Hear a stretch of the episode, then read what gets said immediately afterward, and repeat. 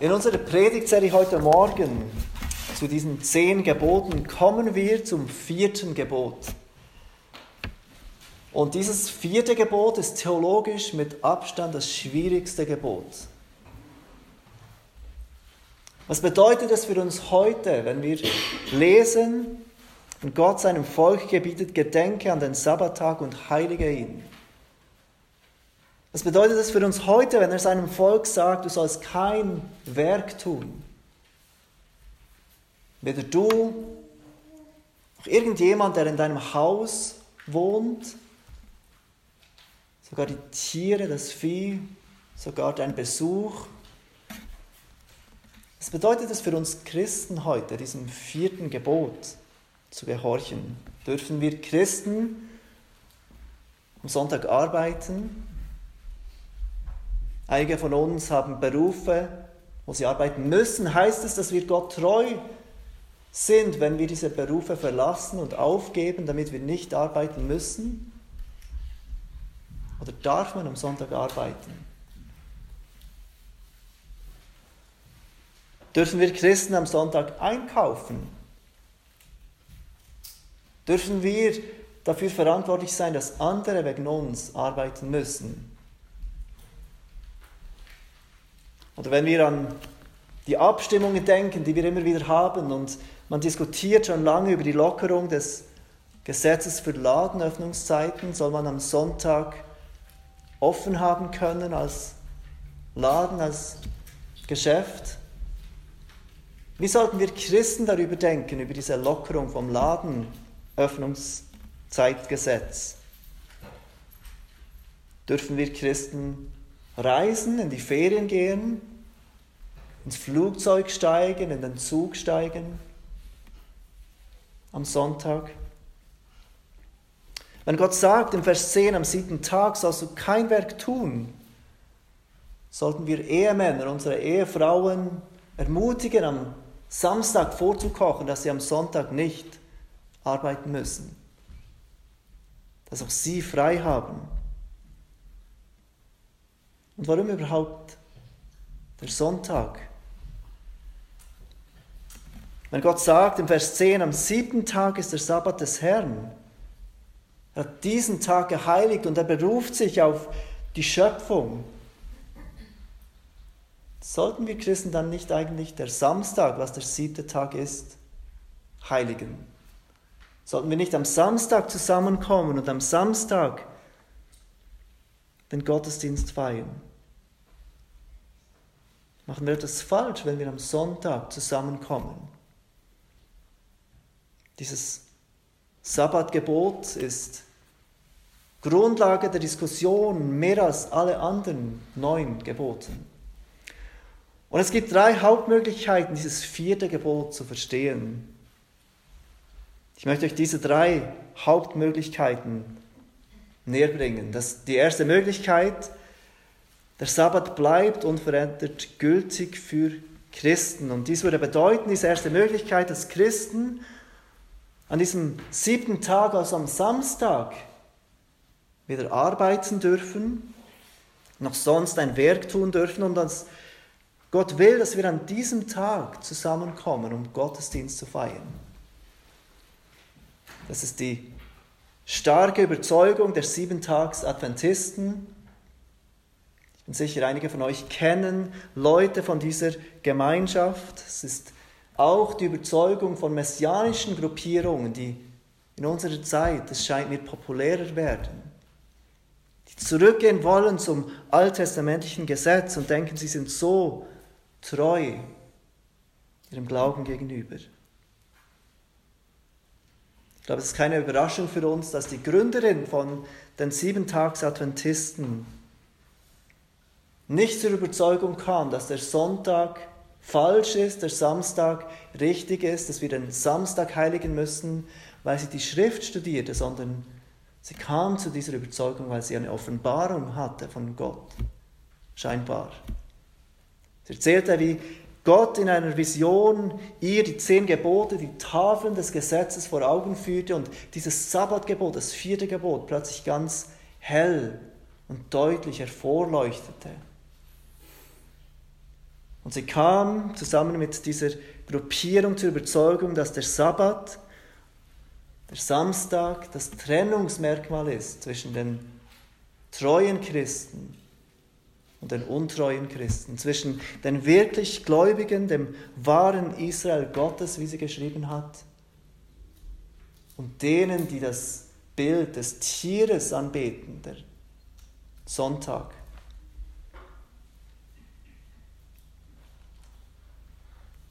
Außerhalb dieser Siebentags-Adventisten kennen wir in der Schweiz nicht viele, die so argumentieren würden. Wir müssen zugeben, dass das aber die wörtlichste, über, die, die wörtlichste Einhaltung ist dieses Gebots. Wir sollen den siebten Tag, den Samstag heiligen, kein Werk tun. Und sie sind überzeugt, dass das erforderlich ist, um Gott treu zu sein. Aber wenn wir die Bibel anschauen, dann ist es ziemlich unmöglich zu begründen, dass das die Erwartung des Volkes des Neuen Testamentes ist, dass wir den siebten Tag der Woche einhalten, diesen Samstag.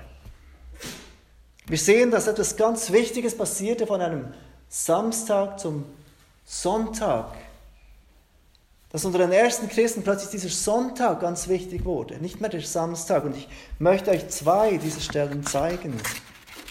Ich bitte euch, eure Bibeln aufzuschlagen zur Apostelgeschichte 20. Und wir werden heute Morgen in verschiedenen Stellen sein und uns anschauen, was die Bibel sagt zu diesem Sabbat. Apostelgeschichte 20, Vers 7, hier haben wir diese Geschichte von Paulus, der bis Mitternacht predigt und dieser arme junge Mann wird müde, er fällt aus dem Fenster und stirbt. Und er wird wieder zum Leben erweckt. Und in Apostelgeschichte 7 lesen wir am ersten Tag der Woche aber, und der erste Tag war der Sonntag. Am ersten Tag der Woche aber, als die Jünger versammelt waren, um das Brot zu brechen, unterredete sich Paulus mit ihnen, da er am folgenden Tag abreisen wollte, und er dehnte die Rede bis Mitternacht aus. Wir sehen ganz am Anfang, wann sich diese Christen versammelten. Am ersten Tag der Woche aber, als die Jünger versammelt waren. Und es scheint, dass es ganz normal war, dass sie am ersten Tag zusammenkamen, diese Jünger. Am ersten Tag, also am Sonntag. Paulus war dort, um zu predigen. Sie waren dort, um zusammenzukommen, um das Brot zu brechen, das Abendmahl miteinander zu nehmen. Es war ein Gottesdienst. Die Jünger kamen zusammen zum Gottesdienst und es war an diesem ersten Tag der Woche, am Sonntag. Eine weitere Stelle finden wir im 1. Korinther 16. 1. Korinther 16, Vers 1. Bitte schlagt auch dort mit auf.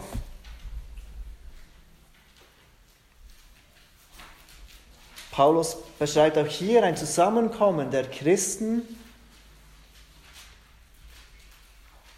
Und er sagt diesen Christen, was aber die Sammlung für die Heiligen anbelangt, so sollt auch ihr so handeln ich es für die Gemeinde in Galatien angeordnet habe. Also sagt hier diesen Korinthern, das, was ich jetzt sage, habe ich schon in Galatien gesagt, den Gemeinden dort. Und was sagt er diesen Christen? An jedem ersten Wochentag lege jeder unter euch etwas beiseite und sammle, sammle, je nachdem er gedeihen hat, damit nicht erst dann die Sammlung durchgeführt werden müsse, wenn ich komme. Wir sehen, wann sich diese Christen zusammen versammeln, am ersten Wochentag. Und es war nicht nur etwas Einmaliges, er sagt, an jedem ersten Wochentag sollt ihr eine Sammlung beiseite legen. Also wir sehen, in der Zeit des Neuen Testamentes war plötzlich dieser Sonntag wichtig. Am Sonntag kamen diese Christen zusammen. Am ersten Tag der Woche, nicht mehr am letzten Tag. Das letzte Mal, als wir, dass wir davon lesen, dass Jünger den Sabbat einhalten, dass sie am Sabbat zusammenkommen und den Sabbat einhalten, ist ganz am Ende von Lukas 23. Vor der Auferstehung. Aber nach der Auferstehung, die am ersten Tag der Woche stattfand, treffen sich die Jünger an diesem ersten Tag der Woche. Sie kommen zusammen, um Gott anzubeten an diesem ersten Tag der Woche. Und heilsgeschichtlich, wenn wir uns das kurz überlegen, macht das durchaus Sinn. Während der jüdische Sabbat am Ende der Woche war, der letzte Tag der Woche, er wurde gefeiert am, am Ende der Woche, blickten die Juden voraus auf eine Ruhe, die kommen wird, auf etwas, das geschehen wird. Sie blickten voraus die ganze Woche, am Ende der Woche findet dieser Ruhetag statt. Am Ende der Woche. Wir warten darauf, auf diese Ruhe, die kommt. Und mit der Auferstehung von Jesus Christus, der die Sünde und den Tod besiegt, lesen wir im Neuen Testament, dass die neue Schöpfung beginnt. Mit ihm beginnt etwas Neues und wir als Gemeinde sind Teil dieser neuen Schöpfung. Und so macht es Sinn, dass der Tag, den wir feiern, die Auferstehung, die Grundlage ist für den Rest der Woche. Wir fangen an, uns an die Auferstehung, an dieses neue Leben in Christus zu erinnern und dann folgt die Arbeitswoche. Bibi Warfield sagte zu diesem Thema, Christus nahm den Sabbat mit in das Grab und brachte am Morgen der Verstehung den Tag des Herrn aus dem Grab. Also eines ist klar, als Christen feiern wir nicht mehr diesen jüdischen Sabbat. Wir schauen nicht mehr voraus auf das Heil, das kommen wird. Wir leben aus diesem Heil heraus. Wir feiern nicht diesen jüdischen Sabbat, am Ende der Woche. Wir leben mit diesem Sonntag, aus diesem Sonntag heraus, aus dem Gedanken, dem Glauben an die Auferstehung, in dieser neuen Schöpfung. Diese erste Möglichkeit, die mit anderen diese Siebentags-Adventisten vorschlagen, ist keine wirkliche Möglichkeit, wenn wir das Neue Testament anschauen. Aber wir kommen jetzt zu einer viel schwierigen Frage. Der Sonntag ist der Tag, den Christen zusammenkommen und den Gottesdienst feiern. Aber heißt das, dass Christen an diesem Sonntag den christlichen Sabbat feiern? Heißt es, dass dieser Sonntag diesen christlichen, diesen jüdischen Sabbat ersetzte und wir jetzt am Sonntag diesen christlichen Sabbat feiern. Also ein Tag, an dem wir kein Werk tun dürfen. Nicht mehr der Samstag, aber jetzt der Sonntag ist das unser Sabbat, an dem wir kein Werk tun dürfen. Oder ist der Sabbat erfüllt mit Christus? Und ist der Sonntag etwas ganz Neues, etwas ganz anderes. Und das bringt uns zu diesen zwei weiteren Möglichkeiten, wie wir dieses Sabbatgebot verstehen. Die zweite Möglichkeit, der Sabbat wurde auf den ersten Tag der Woche verlegt und wir sind immer noch als Gemeinde gebunden an dieses Sabbatgebot, kein Werk zu tun. Das ist die Überzeugung, die vor allem im 17. Jahrhundert in England verbreitet wurde und geprägt wurde. Ich habe schon mehrmals dieses zweite Londoner Bekenntnis erwähnt. Und ihr wisst, ich, ich liebe dieses Bekenntnis. Ich lasse mich vorlesen, wie Sie dieses Sabbatgebot erklären oder erklärt hatten, diese Theologen des 17. Jahrhunderts.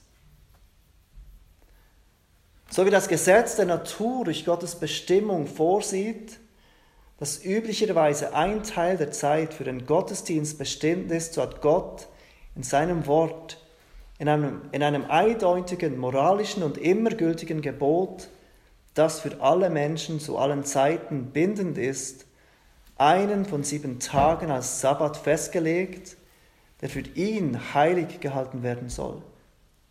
Vom Anfang der Welt bis zur Auferstehung Christi war dies der letzte Tag der Woche. Seit der Auferstehung Christi wurde er auf den ersten Tag der Woche verlegt, der Tag des Herrn genannt wird.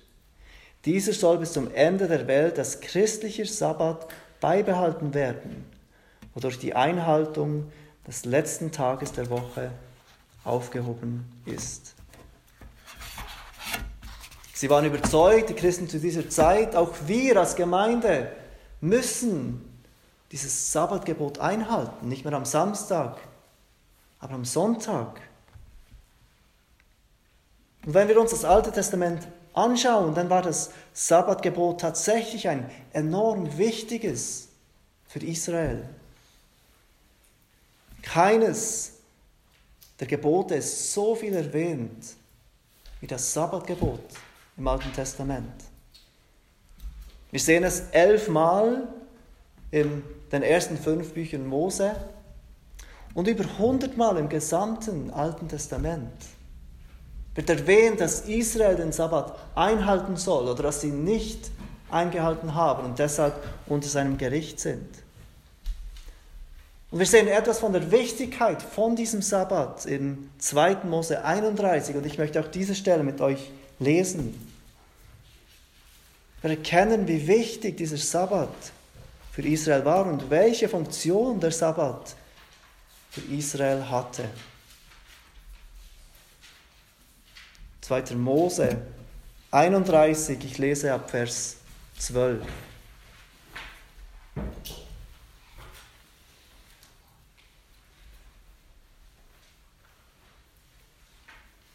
Und der Herr redete mit Mose und sprach, rede du zu den Kindern Israels und sprich, halte nur ja meine Sabbate, denn das ist ein Zeichen zwischen mir und euch für alle eure künftigen Geschlechter, damit ihr erkennt, dass ich der Herr bin, der euch heiligt. Und deshalb sollt ihr den Sabbat halten, weil er euch heilig ist. Wer ihn entheiligt, der soll unbedingt sterben. Wer an ihm eine Arbeit verrichtet, dessen Seele soll ausgerottet werden aus seinem Volk. Sechs Tage soll man arbeiten, aber am siebten Tag ist der Sabbat völliger Ruhe, heilig dem Herrn. Jeder, der den Sabbattag, jeder, der am Sabbattag eine Arbeit verrichtet, der soll unbedingt sterben. So sollen die Kinder Israels den Sabbat halten, indem sie den Sabbat feiern für alle ihre Geschlechter als ein ewiger Bund. Er ist ein ein ewiges Zeichen zwischen mir und den Kindern Israels. Denn in sechs Tagen hat der Herr Himmel und Erde gemacht, aber am siebten Tag ruhte er und erquickte sich. Der Sabbat wird uns hier als ein Zeichen beschrieben zwischen Gott und seinem Volk Israel. Die Nationen um Israel herum sollen sehen, wie Israel an diesem Tag ruht, wie sie kein Werk tun. Und das mag für uns nicht so speziell sein, die gewöhnt sind, ein zwei Tage Wochenende zu haben. Aber denkt an eine Kultur, in der man nur zu essen hat, wenn man arbeitet. Der Lohn kommt nicht einfach jeden Monat so ins Haus und man kauft dann einfach ein. Es war ein Zeichen des Vertrauens, dass Israel im Gegensatz zu den anderen Nationen um sie herum sagte, nein, wir arbeiten heute nicht. Wir bebauen heute nicht unsere Felder. Wir machen heute nichts. Wir ruhen an diesem Tag. Die anderen Nationen sollen Israel sehen. Sie sollen ihr Vertrauen sehen. Sie sollen sehen, wie Israel anders ist und dadurch auf Gott aufmerksam gemacht werden. Und Gott sagt, wie das Brechen dieses Sabbats so schwerwiegend ist, dass wenn jemand den Sabbat nicht einhält, wenn er irgendein Werk tut am Sabbat, dass er umgebracht werden sollte, dass er ausgerottet werden soll aus diesem Volk. So ist es keine Überraschung für uns, dass die Juden versuchten, dieses kein Werk tun etwas mehr zu definieren. Was heißt es, wir sollen kein Werk tun? Könnt ihr euch vorstellen, Gott sagt euch, tu kein Werk und wenn du ein Werk tust, musst du sterben? Du fängst dir an, zu Gedanken zu machen, was bedeutet es, ein Werk zu tun? Wenn ich etwas aus dem Kühlschrank nehme und esse, ist das ein Werk tun? Wenn ich jemandem helfe, ist das ein Werk tun? Werde ich dann umgebracht? Und genau das taten die Israeliten. Sie machten sich eine Sammlung von Dingen, die sie tun durften und nicht tun durften. Im Talmud, das ist eine Sammlung von Gesetzen und religiösen Überlieferungen der Juden, widmen sie 24 Kapitel dem Sabbatgebot, diesen Werken, die sie tun dürfen oder nicht tun dürfen. Sie definieren 39 Hauptarten von Arbeit, die verboten waren. Und unter jedem dieser Hauptart von Arbeit kamen sechs Unterkategorien, was es bedeutete zu arbeiten. Sie wollten sicher sein, dass sie dieses Gebot nicht übertreten. Und wir sehen die Auswirkungen davon im Neuen Testament. Wir sehen, wie diese Pharisäer und die Juden zu dieser Zeit den Sabbat so eng fassten, dass sie sogar Jesus korrigierten. Und eine Stelle, die das uns sehr gut zeigt, ist Matthäus 12. Auch dort bitte ich euch aufzuschlagen und mitzulesen. Matthäus 12. Jesus geht dort zusammen mit seinen Jüngern durch die Kornfelder und sie sind hungrig. Und es ist Sabbat.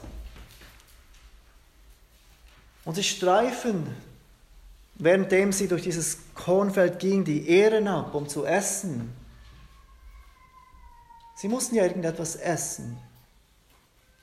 Und diese Pharisäer sehen sie und konfrontieren Jesus und sagen, Jesus, deine Jünger halten nicht einmal das Sabbatgebot ein. Sie halten sich nicht einmal an diese zehn Gebote.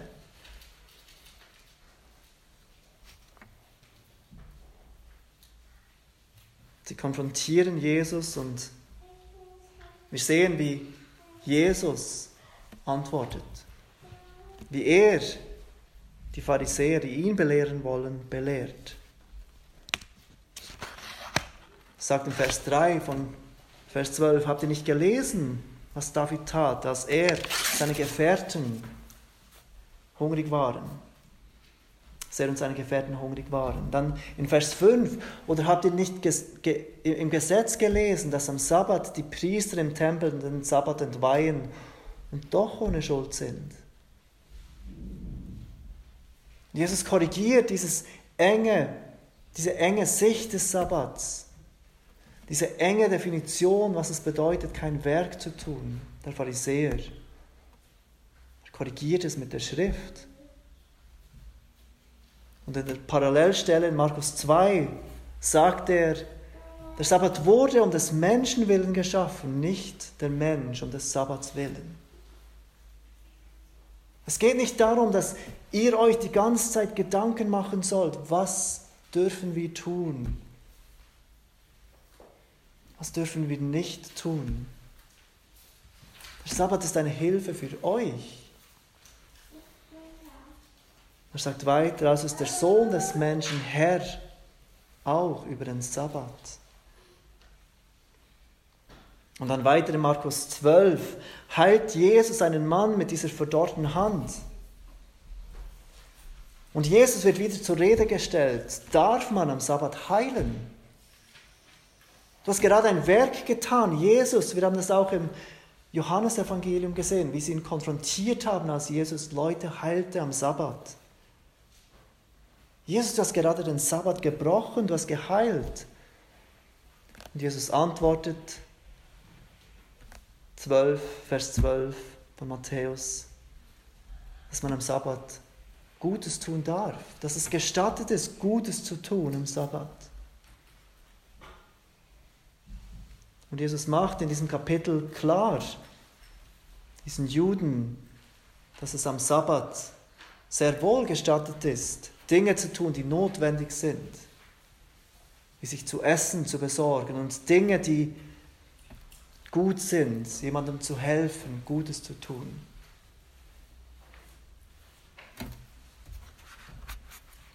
Auch darüber haben sich natürlich die Christen im 17. Jahrhundert Gedanken gemacht. Was bedeutet es, den Sabbat zu halten? Und sie haben geschrieben, wieder aus der zweiten Londoner, dem zweiten Londoner Bekenntnis, der Sabbat wird dann dem Herrn heilig gehalten, wenn man nach angemessener Vorbereitung des Herzens und nachdem man die alltäglichen Angelegenheiten im Voraus erledigt hat, sich nicht lediglich den ganzen Tag über eine heilige Ruhe von den eigenen Werken, Worten und Gedanken über die weltliche Arbeit und Vergnügungen gönnt, sondern wenn man darüber hinaus die ganze Zeit mit der öffentlichen und privaten Verehrung Gottes beschäftigt ist und mit den Pflichten, die notwendig sind und welche die Barmherzigkeit von uns fordern. Die Ansicht dieser Christen im 17. Jahrhundert, die dieses Bekenntnis und übrigens auch das Westminster-Bekenntnis geschrieben haben, war, der Sabbat gilt für uns. Auch wir dürfen am Sabbat kein Werk tun. Der Sabbat, nicht mehr der Samstag, aber der Sonntag ist der Tag des Herrn. Wir dürfen kein Werk tun an diesem Tag. Wir kommen zusammen für einen Gottesdienst. Wir sind auch zu Hause im privaten Gottesdienst. Und sie haben gesagt, alle weltlichen Vergnügungen, alle Arbeiten sind tabu. Und so sehr ich dieses Glaubensbekenntnis schätze, so sehr ich die Puritaner liebe, wenn ich das Neue Testament lese, dann bin ich nicht ganz überzeugt von dieser Sicht, dass der Sonntag unser Sabbat ist, dass wir am Sonntag gleich ruhen müssen von unseren Werken, wie es Israel musste. Das bringt uns zu dieser dritten Möglichkeit. Die erste Möglichkeit war, den Sabbat so zu verstehen, wie er Israel erhielt, nämlich am Samstag. Zweite Möglichkeit war, den Sabbat so zu verstehen, dass er auf den Sonntag verlegt wurde. Und diese dritte Möglichkeit ist, dass der Sabbat in Christus erfüllt ist. Und dass der Sonntag etwas anderes ist, ein Tag des Herrn, den wir für den Gottesdienst brauchen, die Zusammenkunft, für Ruhe Erholung, aber nicht ein Sabbat ist. Und ich tentiere zu dieser dritten Möglichkeit und ich erkläre euch gleich warum. Wir haben gesehen, wie Jesus den Sabbat nicht bricht. Er bricht zwar das Verständnis des Sabbats zu seiner Zeit, er bricht diese enge Sicht des Sabbats, dass man nicht einmal Gutes tun soll. Wir haben eine Stelle in der Bibel, wo, wo sie einem Kranken sagen, es gibt sechs Tage, komm nicht am Sabbat für Heilung, komm an einem dieser anderen Tage zurück. Und Jesus korrigiert diese enge Sicht. Aber wir dürfen nicht vergessen, dass Jesus unter dem Gesetz war. Jesus war verpflichtet, das ganze Gesetz zu halten. Er war ein Jude, Galater 4,4, er war unter dem Gesetz. Er war verpflichtet, den Sabbat zu halten. Wenn wir weiterlesen im Neuen Testament und zu Paulus kommen, dann scheint es, dass er eine ganz andere Sicht über den Sabbat hat. Und ich bitte euch, Kolosser aufzuschlagen. Kolosser Kapitel 2. Kolosserbrief zeigt Paulus und überzeugt diese Christen davon, dass ihr Glaube in Christus wichtig ist. Dass sie aus ihrem Glauben in Christus leben. Dass sie sich als selbst in Christus sehen und ihr Leben in dieser Identität leben, in Christus zu sein.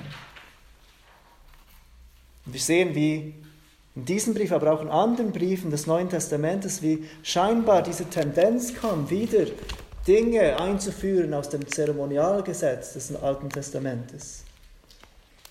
Wie Dinge, wie, wie Leute wieder die Beschneidung einführen wollten, wie Leute wieder Speisegebote einführen wollten. Und Jesus erinnert diese Kolosser in Kapitel 2, Vers 16. So lasst euch von niemand richten wegen Speise oder Trank oder wegen bestimmter Feiertage oder Neumonde oder Sabbate, die doch nur ein Schatten der Dinge sind, die kommen sollen, wovon aber der Christus das Wesen hat. Paulus erwähnt hier Feiertage, Neumonde und Sabbate, die Schatten der Dinge waren, die kommen würden, die aber in Christus erfüllt sind. Und jetzt ist die Überzeugung, die, die, die, die Ansicht von denen, die überzeugt sind, dass der Sonntag immer noch der christliche Sabbat ist. Die Überzeugung von ihnen ist, dass Paulus hier nicht von den Sabbaten spricht, den, den, dem Sabbat in der Woche, dass er hier von zusätzlichen heiligen Tagen spricht, die im Zeremonialgesetz erwähnt werden. Und das ist deshalb, weshalb er von Sabbaten in der Mehrzahl spricht und nicht in der Einzahl. Und man könnte es tatsächlich so verstehen, dass Paulus hier sagt, Feiertage, jüdische Feiertage, Neumondfeste und andere heilige Tage, sie spielen für uns Christen keine Rolle mehr. Wir sind nicht Juden. Wir sind nicht unter dem jüdischen Gesetz. Aber ich glaube, wir verstehen diese Sabbate nur dann so, wenn wir schon mit der Annahme kommen, dass der Sabbat noch gelten muss. Wenn wir von vornherein denken, okay, der Sabbat gilt noch für uns heute, dann kann Paulus nicht von diesem Sabbat sprechen. Der natürlichste Weg, wie wir diesen Vers verstehen, ist, dass er tatsächlich von diesem wöchentlichen Sabbat spricht. Schaut euch noch einmal diese drei Begriffe an. Er sagt Feiertage, und damit meint er jährliche Feiertage, das Passa, das Pfingstfest, das Laubhüttenfest, Sie alle waren Abbilder für Dinge, die erfüllt wurden in Christus. Dann nennt er Neumondfeste und Neumondfeste waren monatliche Feiertage. Wir haben jährliche, monatliche und dann kommt er zu Sabbaten. Und es ist doch am logischsten zu verstehen, dass er hier zu wöchentlichen Feiertagen kommt. Dass er tatsächlich dieser wöchentliche Sabbat meint. Und wenn wir diese Begriffe suchen im Alten Testament, dann kommen diese drei Begriffe zusammen mehrmals vor. In Ezekiel, in Hosea, im zweiten Chronikbuch. Und in mindestens einigen diesen Stellen wird aus dem Zusammenhang klar, dass dort der wöchentliche Sabbat gemeint ist. Es wird im Kontrast zu den anderen sechs Tagen gebraucht. Und ich glaube, Paulus lehrt hier diese Christen in Kolosser, die versucht sind, wieder einige Dinge des Zeremonialgesetzes einzuhalten. Zu denken, wir sind geistlicher, wenn wir diese Dinge tun oder nicht tun. Wir sind, die Treue zu Gott verlangt es von uns, dass wir gewisse Dinge nicht essen gewisse Dinge wieder feiern.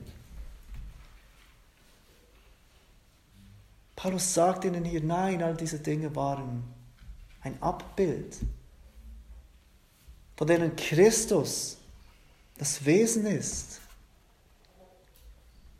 Und weil Christus gekommen ist, brauchen wir diese Abbilder nicht mehr. Und was mit diesem Abbild gemeint ist, erkennen wir besser, wenn wir Hebräer 4 lesen mit diesem Hintergrund. Ich bitte auch dort, euch aufzuschlagen, Hebräer 4. Wir haben gesehen im Kolosser, dass der Sabbat ein Abbild ist. Und wir sehen im Hebräer 4, dass der Sabbat ein Abbild ist für die Ruhe, die kommt in Christus. Für die Ruhe, die kommt in Christus. Hebräer 4, ich lese ab Vers 1. So lasst uns nun mit Furcht darauf bedacht sein, dass sich nicht etwa bei jemand von euch herausstellt, dass er zurückgeblieben ist, während doch die Verheißung zum Eingang in seine Ruhe noch besteht. Denn auch uns ist eine Heilsbotschaft verkündigt worden, gleich wie jenen. Aber das Wort der Verkündigung hat jenen nicht geholfen, weil es bei den Hörern nicht mit dem Glauben verbunden war. Jene sind Israel. Denn wir, die wir gläubig geworden sind, gehen in die Ruhe ein. Wer gesagt hat, dass ich schwor in meinem Zorn, sie sollen nicht in meine Ruhe eingehen. Und doch waren die Werke seit Grundlegung der Welt beendigt. Denn er hat an einer Stelle von dem siebten Tag so gesprochen und Gott ruhte am siebten Tag von allen seinen Werken. Und an dieser Stelle wiederum, sie sollen nicht in meine Ruhe eingehen. Da nun noch vorbehalten bleibt, dass etliche in sie eingehen sollen und die, welchen zuerst die Heilsbotschaft verkündigt worden ist, wegen ihres Unglaubens nicht eingegangen sind, so bestimmt er wiederum einen Tag, ein Heute, in dem er nach so langer Zeit durch David sagt, wie es gesagt worden ist, heute, wenn ihr seine Stimme hört, so verstockt eure Herzen nicht, denn wenn Josua sie zur Ruhe gebracht hätte, so würden nicht danach von einem anderen Tag gesprochen. Vers 9. Also bleibt dem Volk Gottes noch eine Sabbatruhe vorbehalten. Denn wer in seine Ruhe eingegangen ist, der ruht auch selbst von seinen Werken, gleich wie Gott von den Seinen. So wollen wir denn eifrig bestrebt sein, in jene Ruhe einzugehen, damit nicht jemand als ein gleiches Beispiel des Unglaubens zu Fall kommt. Von welcher Ruhe spricht hier der Schreiber des Hebräerbriefes? Vers 3, denn wir, die wir gläubig geworden sind, gehen in die Ruhe ein. Vers 9, also bleibt dem Volk Gottes noch eine Sabbatruhe vorbehalten, denn wer in seine Ruhe eingegangen ist, der ruht auch selbst von seinen Werken, gleich wie Gott von den Seinen. Die Ruhe, die Gott für sein Volk beabsichtigt hat, die Ruhe, die Gott für uns beabsichtigt hat, ist die Ruhe in Christus. Die Ruhe von unseren Werken, uns selbst zu retten. Die Ruhe, die wir erhalten, wenn wir in Christus Ruhe finden. Durch das Evangelium, durch den Glauben. Und diese Ruhe ist nicht ein Tag. Diese Ruhe kommt nicht durch einen Tag. Diese Ruhe kommt durch eine Person, durch Vertrauen in Jesus Christus.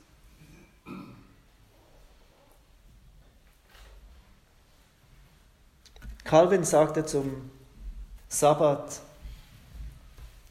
denn die wahre Ruhe, die der alte Sabbat vorbildete, ist ja in der Auferstehung des Herrn zum Ziel und zur Erfüllung gelangt. Und so erinnert uns schon dieser Tag, denn der, der allen Schattenbildern ein Ende setzte, die Christen daran, dass sie sich bei solchen schattenhaften Zeremonien nicht aufhalten sollen. Mit anderen Worten, der Sabbat ist ein Zeichen für die Ruhe,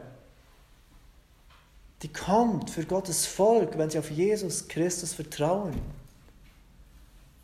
Wenn sie sich vor, von ihren Werken zur Ruhe setzen. Wenn sie erkennen, wir können uns nicht selbst retten, wir können nicht selbst tun. Wir können einzig in Christus sein und durch ihn Ruhe erhalten. Deshalb sagt Jesus, kommt alle zu mir, ihr mühselig und beladen seid. Ich gebe euch Ruhe.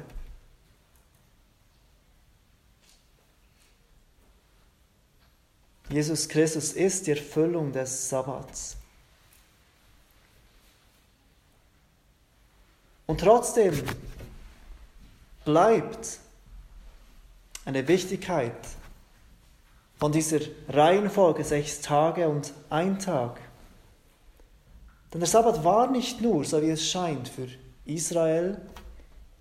Er wurde schon früher eingesetzt bei der Schöpfung. In 1. Mose 2, Vers 1, dort lesen wir, so wurden der Himmel und die Erde vollendet samt ihrem ganzen Heer. Und Gott hatte am siebten Tag sein Werk vollendet, das er gemacht hatte. Und er ruhte am siebten Tag von seinem ganzen Werk, das er gemacht hatte. Und Gott segnete den siebten Tag und heiligte ihn, denn an ihm ruhte er von seinem ganzen Werk, das Gott schuf, als er es machte. Und es schien, dass die ersten Christen verstanden, dass es eine Wichtigkeit gab, einen Tag von sieben abzusondern, heilig zu halten für den Herrn. Ich bitte euch als letzte Bibelstelle zur Offenbarung 1 zu gehen. Hier lesen wir nur in einem Begriff davon, dass die frühen Christen doch einen Tag in der Woche diese, diese Wichtigkeit gaben, diese spezielle Wichtigkeit. Offenbarung 1, Vers 10. Der Apostel Johannes schreibt dort, ich war im Geist am Tag des Herrn und ich hörte hinter mir eine gewaltige Stimme wie von einer Posaune. Und er erhält dann diese Offenbarung, die schlussendlich im Buch der Offenbarung niedergeschrieben wurde. Aber merkt ihr, wie, wie, wie Johannes diesen Tag beschreibt? an welchem Tag der Woche es war. Er sagt, ich war im Geist am Tag des Herrn. Und es scheint, dass die frühen Christen sehr wohl zur Überzeugung kamen, dass sie einen Tag in der Woche für den Herrn absondern sollten, dass ein Tag in der Woche ganz speziell dem, dem Herrn geweiht sein soll. Während ihnen bewusst war und auch uns, dass alle Zeit Gott, Gott, Gott gehört. Dass wir die ganze Woche für Gott brauchen wollen, dass wir die ganze Zeit, die wir haben, zu Gottes Ehre einsetzen möchten. Geben uns die Christen des Neuen Testamentes trotzdem ein Beispiel, dass sie der Überzeugung waren, dass sie einen Tag ganz speziell und ganz bewusst dem Herrn geben wollen. Und sie nennen ihn diesen Tag des Herrn. Dieser Tag, der ganz besonders dem Herrn gehört. Aber an diesem Tag stand nicht mehr dieses kein Werk tun im Vordergrund. Es ging nicht mehr darum, was darf ich nicht tun und was darf ich noch tun. Es ging nicht mehr darum, darf ich überhaupt etwas tun, das mir Freude macht, oder ist das schon ein Werk, Es ging darum, diesen Tag ganz speziell für den Herrn zu brauchen. An diesem Tag zusammenzukommen mit anderen Christen. Den Gottesdienst zu feiern, von Gottes Wort zu hören und nicht nur ein paar Stunden. Seht, wie sie diesen Tag nicht nennen die paar Stunden des Herrn, sondern den Tag des Herrn. Sie gaben diesen ganzen Tag dem Herrn und verbrachten diesen Tag im Gottesdienst, so viel sie konnten. Wir wissen von den ersten Christen, dass, dass sie arbeiten mussten an diesem Tag des Herrn. Erst durch Konstantin kam dieser Tag der Ruhe, dieser Ruhetag, der Sonntag. Und vorher war es normal, dass Christen arbeiteten am Sonntag.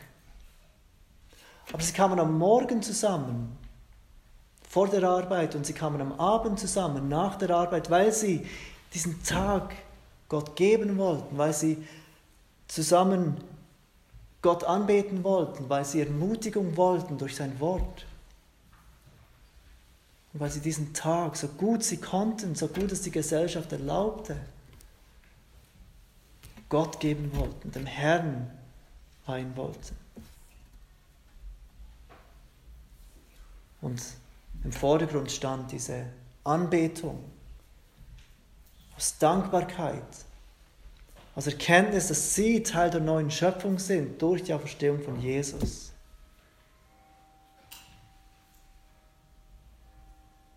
Was machen wir heute mit diesem Tag? Und nur noch ein paar kurze Gedanken zu diesem, diesem Tag des Herrn. Vielleicht bist du der Überzeugung, wie es diese Christen des 17. Jahrhunderts waren, dass der Sonntag der Sabbat ist. Dann ist es schön.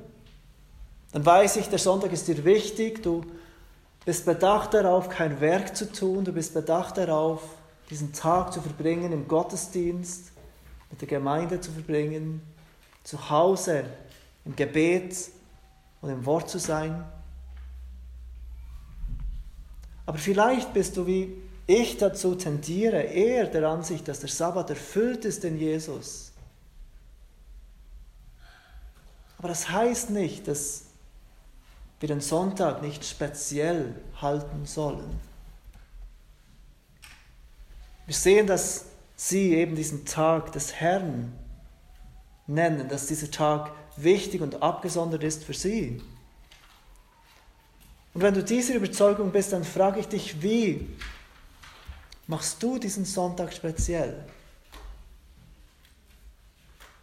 Ist der Sonntag für dich ein Tag, an dem du in den Gottesdienst kommst? Aber du freust dich, so schnell wie möglich wieder nach Hause zu gehen,